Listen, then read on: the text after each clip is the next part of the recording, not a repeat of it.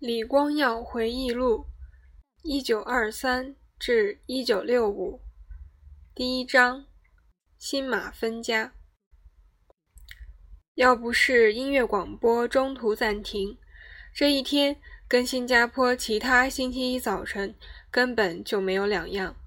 上午十点，广播电台合力的呼声播送的流行歌曲突然中断，大为震惊的听众。听到广播员庄严地宣读一份宣言，这份宣言只有九十个字，却改变了新加坡人民和马来西亚人民的生活。自由与独立永远是人民的神圣权利。我李光耀以新加坡总理的名义，代表新加坡人民与政府，宣布从一九六五年八月九日起，在自由、正义。公平的原则下，新加坡将永远是一个自主、独立与民主的国家。我们是将在一个更公平、更合理的社会里，永远为人民大众谋求幸福和快乐。紧接着是另一份宣言：奉大人大慈真主之命，愿真主宇宙的主宰得到颂赞。与马来西亚首相东姑阿都拉曼。获马来西亚最高元首批准，仅此肇事。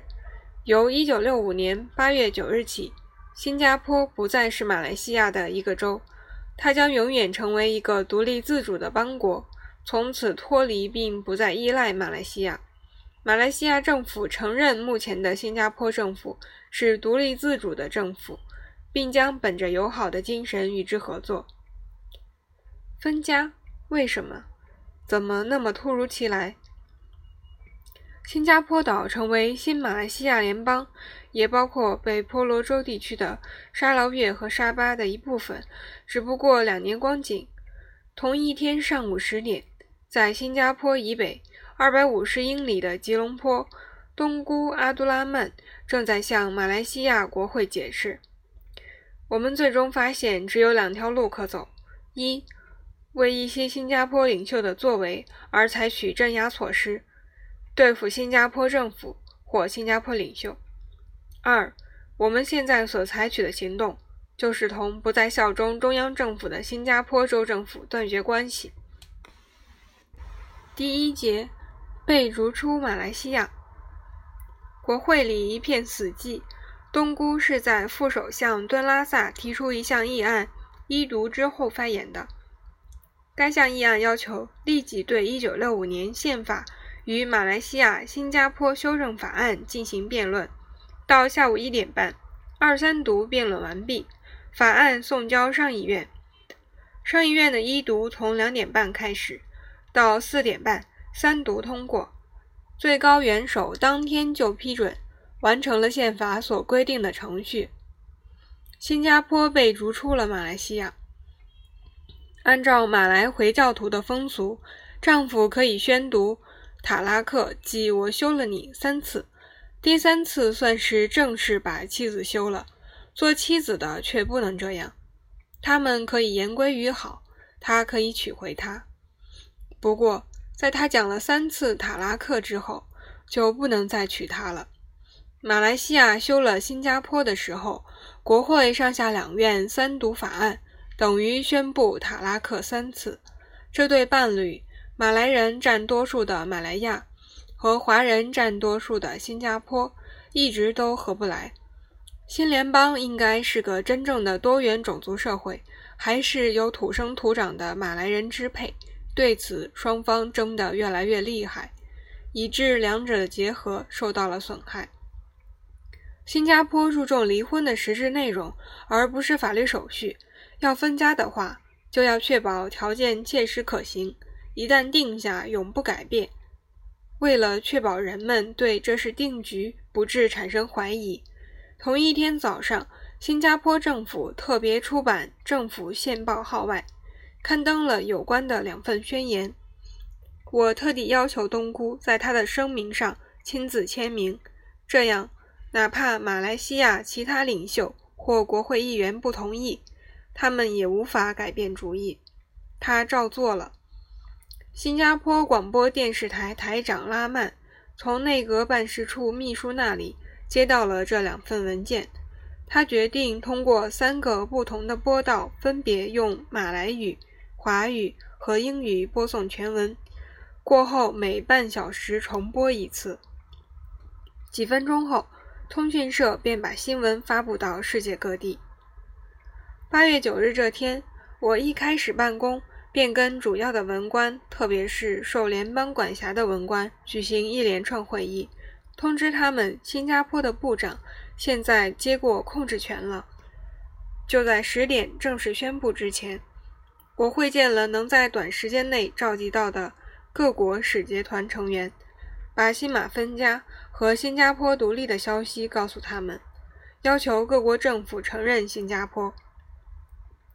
在使节团成员离开之前，我把印度副最高专员和阿拉伯联合共和国埃及总领事请到一旁。把致夏斯特里总理和纳赛总统的信交给他们。印度、埃及和当时的印尼一起是亚非运动的主要成员。亚非秘书处设在开罗。我在信中要求他们承认和支持，要求印度派几位顾问前来训练新加坡的军队，要求埃及派一名顾问为新加坡建立一支海岸卫队。午前，我到达新加坡广播电视台录像室，以便举行电视记者会。结果出现了事前没料到的情况。开头十分钟左右，记者们提了几个问题，我一一做了答复。一名记者随后问：“您能不能给我们讲讲导致今天早上发布宣言的事态发展过程？”我追溯了两天前在吉隆坡同东姑会谈的经过。我说，但是东姑直截了当说不行。我们坚持继续下去的话，会有许多麻烦。容许我补充，你瞧，就是这样的时刻。每当我们回顾签署协议，使新加坡脱离马来西亚那个时刻，我们总会感到痛苦。因为我一辈子都相信合并和两地统一，地理、经济和亲属关系把人民连在一起。我们稍停一下子，你们介意不介意？那一刻我激动的不得了。二十分钟后，记者会才继续举行。那不是一次电视直播，因为电视要下午六点才开播。于是我便叫拉曼删减这一段，他坚决反对，强调报章肯定会报道。要是电视广播把这一段去掉，让报章描述这个场面的话，给人的印象会更糟。在这类事情上，我早已发现拉曼是个精明可靠的顾问。他是在马德拉斯出生的淡米尔人，有教养也有学问。已经成了忠心耿耿的新加坡人。我接受了他的劝告，于是，在新加坡和国外，许多人看到我控制不住自己的感情。当天晚上，吉隆坡马来西亚广播电视台播放了记者会的情形，也有这段插曲。在华人看来，像这样失去男子汉应有气概的表现，是有失体面的。但是我不由自主，许多英国、澳洲和纽西兰的观众同情我，也同情新加坡，使人稍感宽慰。他们关注马来西亚，因为他们的军队正在捍卫马来西亚，应付武装对抗。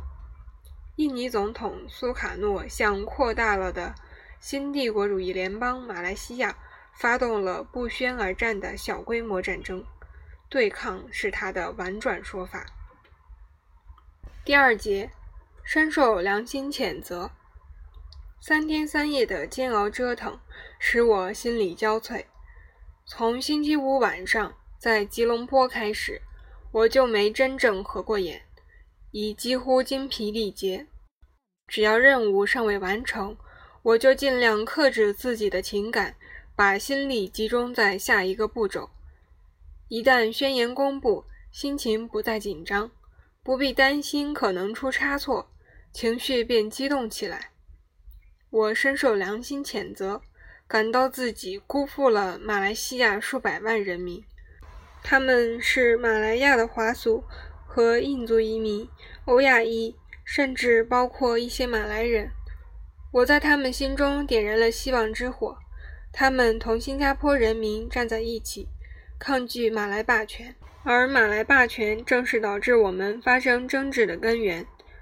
对自己离弃了盟友和支持者，包括来自马来西亚其他州沙巴、沙劳越、槟城、比勒、雪兰莪和森美兰的政党领袖，我感到惭愧。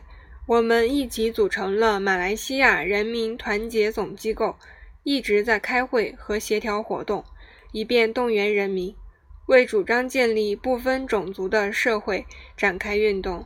我们已着手建立广泛的联盟，以便向吉隆坡联盟政府施加压力，争取建立马来西亚人的马来西亚，而不是马来人的马来西亚。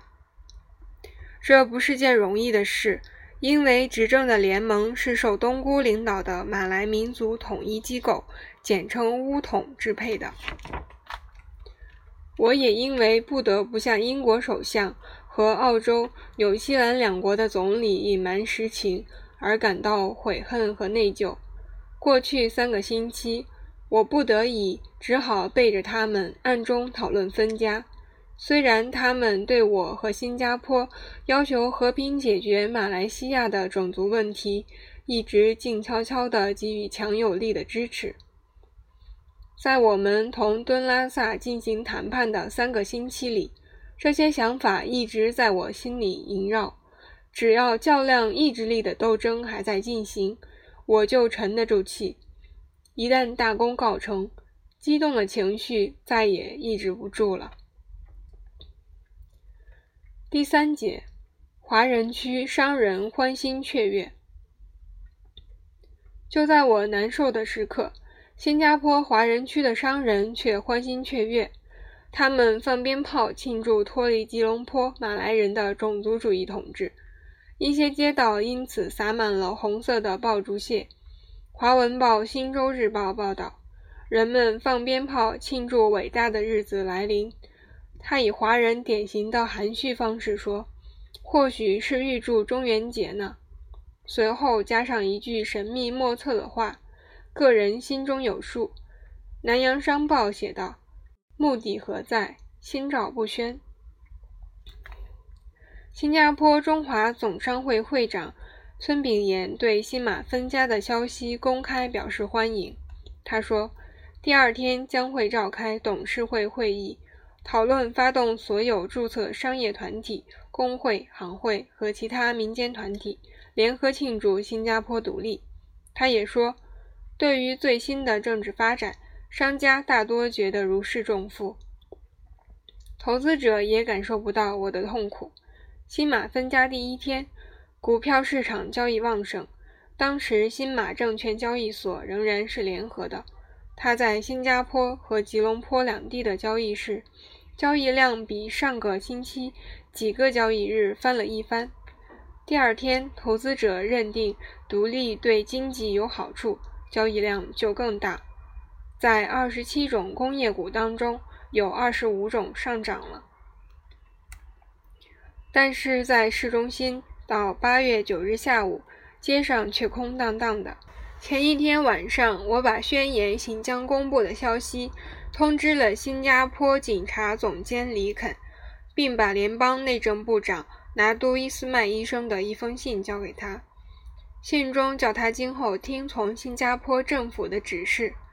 李肯部署了特别训练来应付暴乱的镇暴队，以防万一亲巫统的新加坡马来人纠众闹事，抗议新马分家。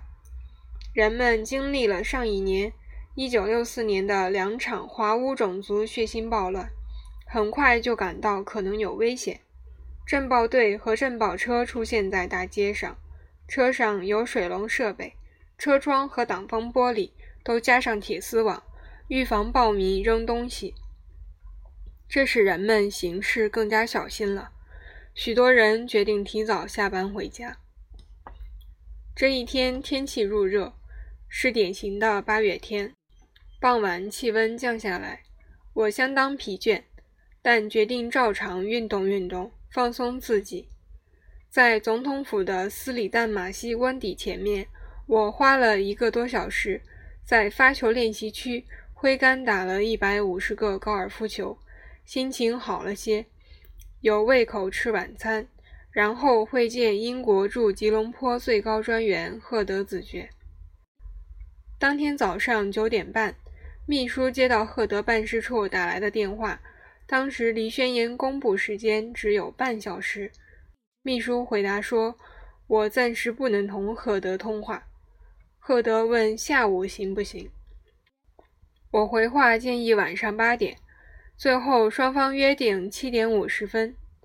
七点五十分，赫德来到斯里旦马西官邸。基于安保理由，我没有住在欧斯里路家中。十岁的女儿韦琳当时穿着 T 恤和短裤，正在门廊里玩耍。她跟赫德打招呼，问他：“您想见我爸爸？”由于独立后，我和他的关系突然变得不明确了。这样的非正式欢迎还算得体。就在他从汽车里出来时，我及时走到门廊欢迎他，问他：“您代表谁讲话？”他说。嗯，您当然知道，我是获任命的驻外专员，一点也不错。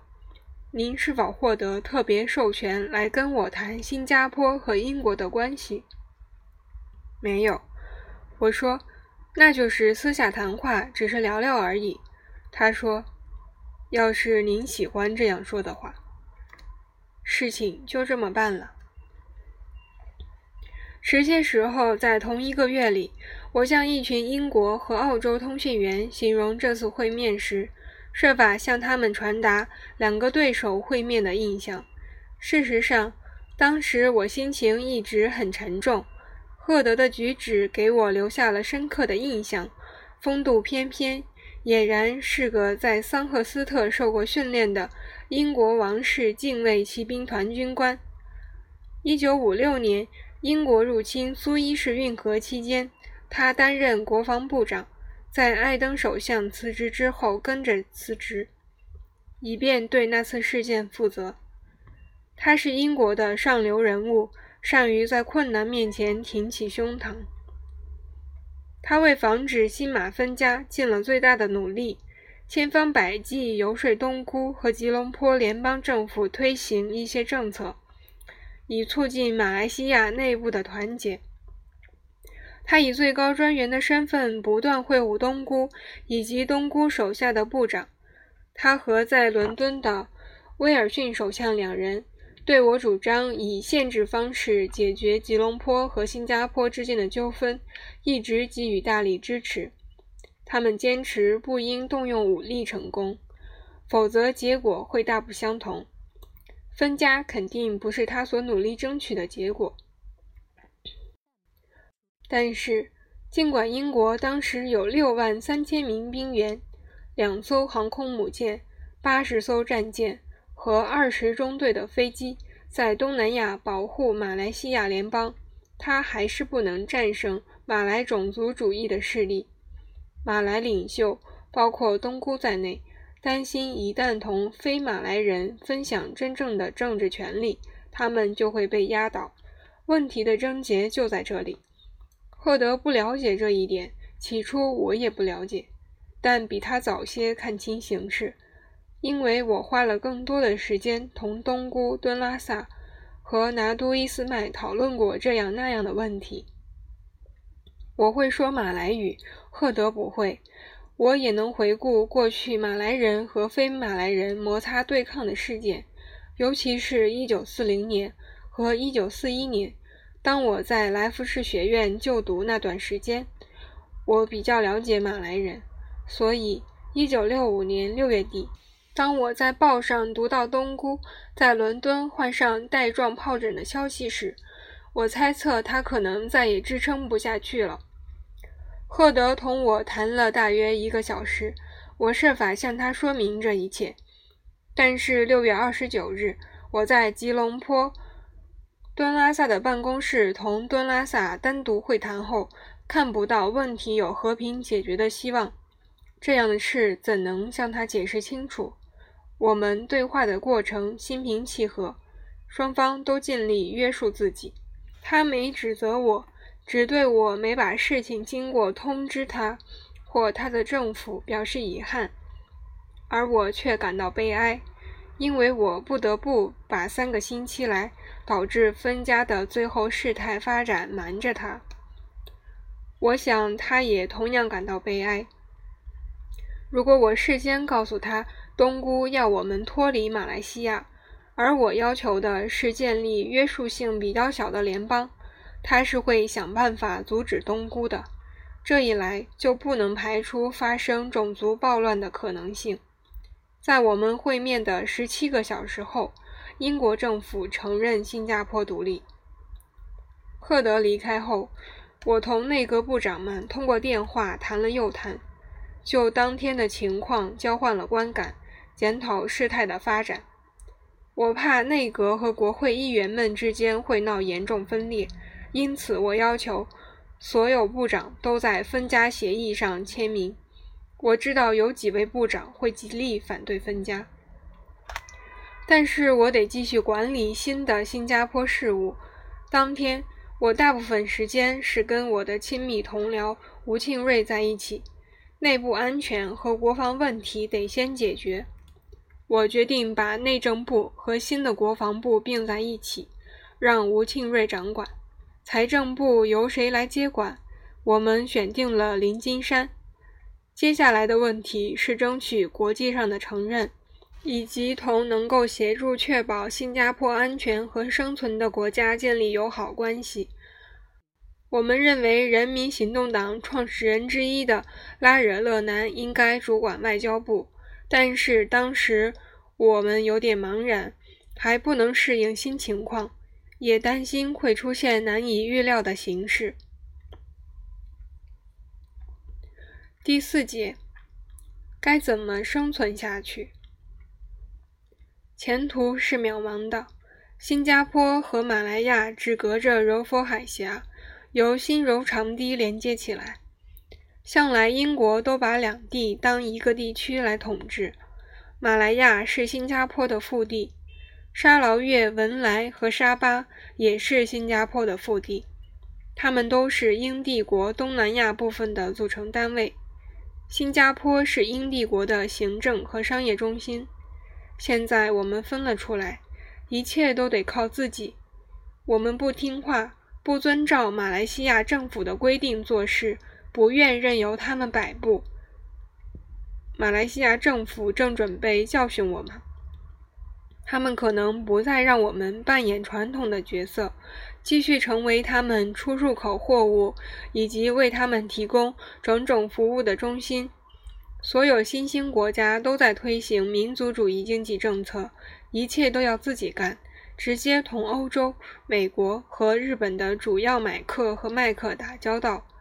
在这样的世界里，新加坡没有腹地，该怎么生存下去？就连我们的食水也来自柔佛州。我记得很清楚，一九四二年二月初，日军占领了我们在柔佛州的蓄水池，防守的英军士气普遍低落。虽然新加坡的蓄水池当时还有一些水，让新加坡和马来亚合并是人民行动党的基本宗旨。只有人口比较多，幅员比较大。才有可能建国。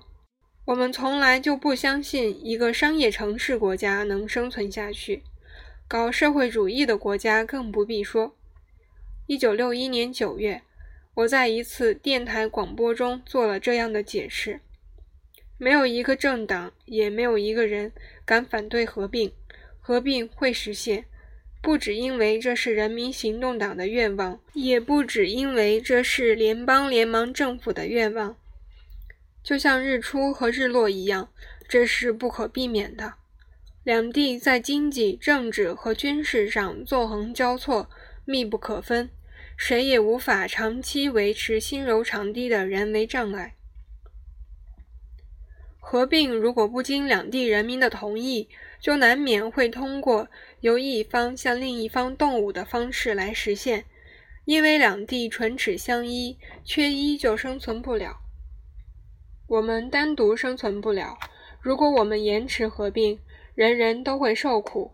不管你是工人、小贩、书记、技工还是商人，生意会减少，利润会下降，待遇会降低，工作会减少。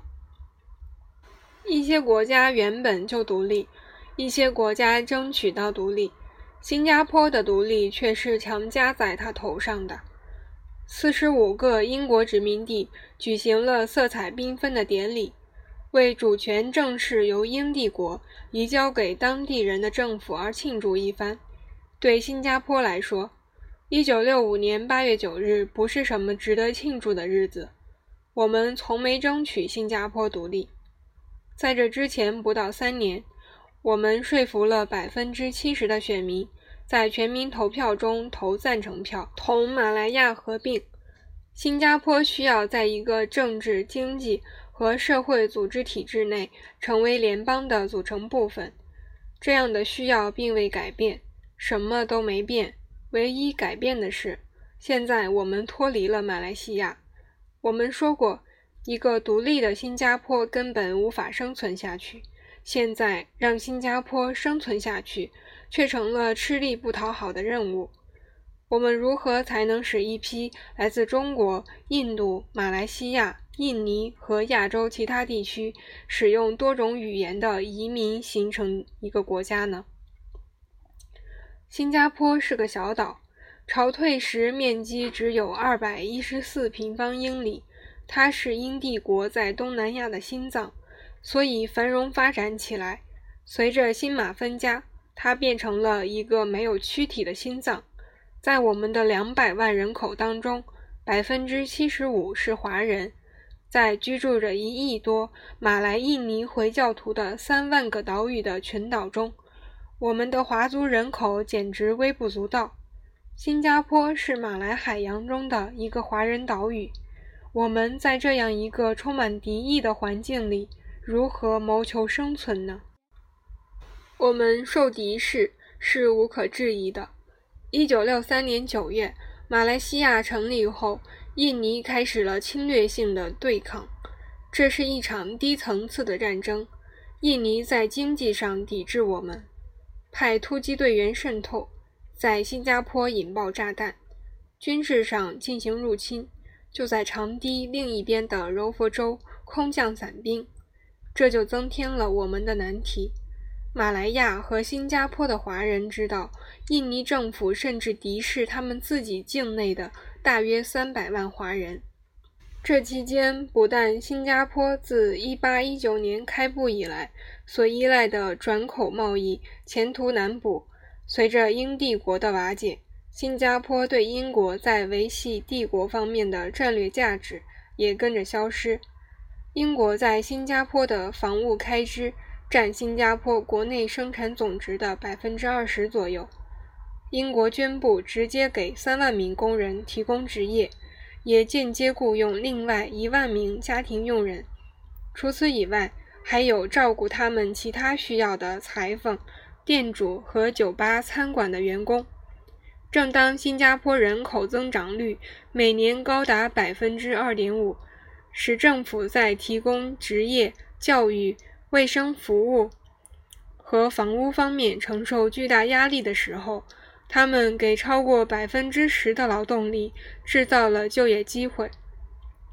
当时的房屋匮缺情况尤其严重，因为经过战争岁月的破坏，没有足够的房屋可以满足需求。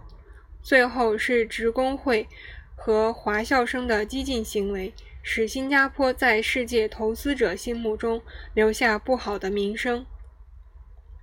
但就这一天来说，我们终于平安度过，这使我松了一口气，感到心情舒畅。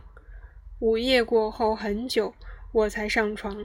人是困倦了，却不想睡，直到凌晨两三点。我累极了，才合上眼，潜意识里还在同问题搏斗，不时感到心绪不宁。这些问题要怎样解决？为什么我们会落到这般可悲的田地？这就是四十年来学习、工作和斗争的最后结果吗？新加坡的未来展望如何？